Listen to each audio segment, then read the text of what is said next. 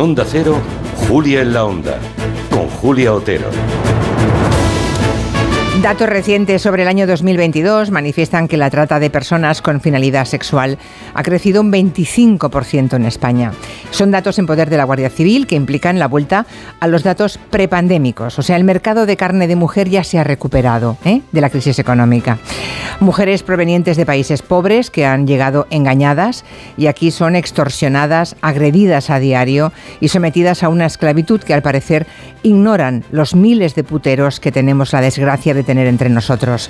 Hablamos de un negocio, una industria infame que mueve 5 millones de euros cada día. 3.000 millones al año, el 0,35% del PIB de España. Hoy en Territorio Negro conoceremos a la teniente Elena Colás, que es la jefa de la sección de lucha contra la trata de la Guardia Civil. Es de la Benemérita precisamente de donde salen esos datos escalofriantes.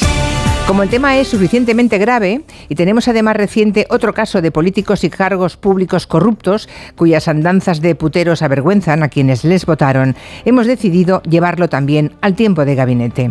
¿Por qué es España un país de puteros?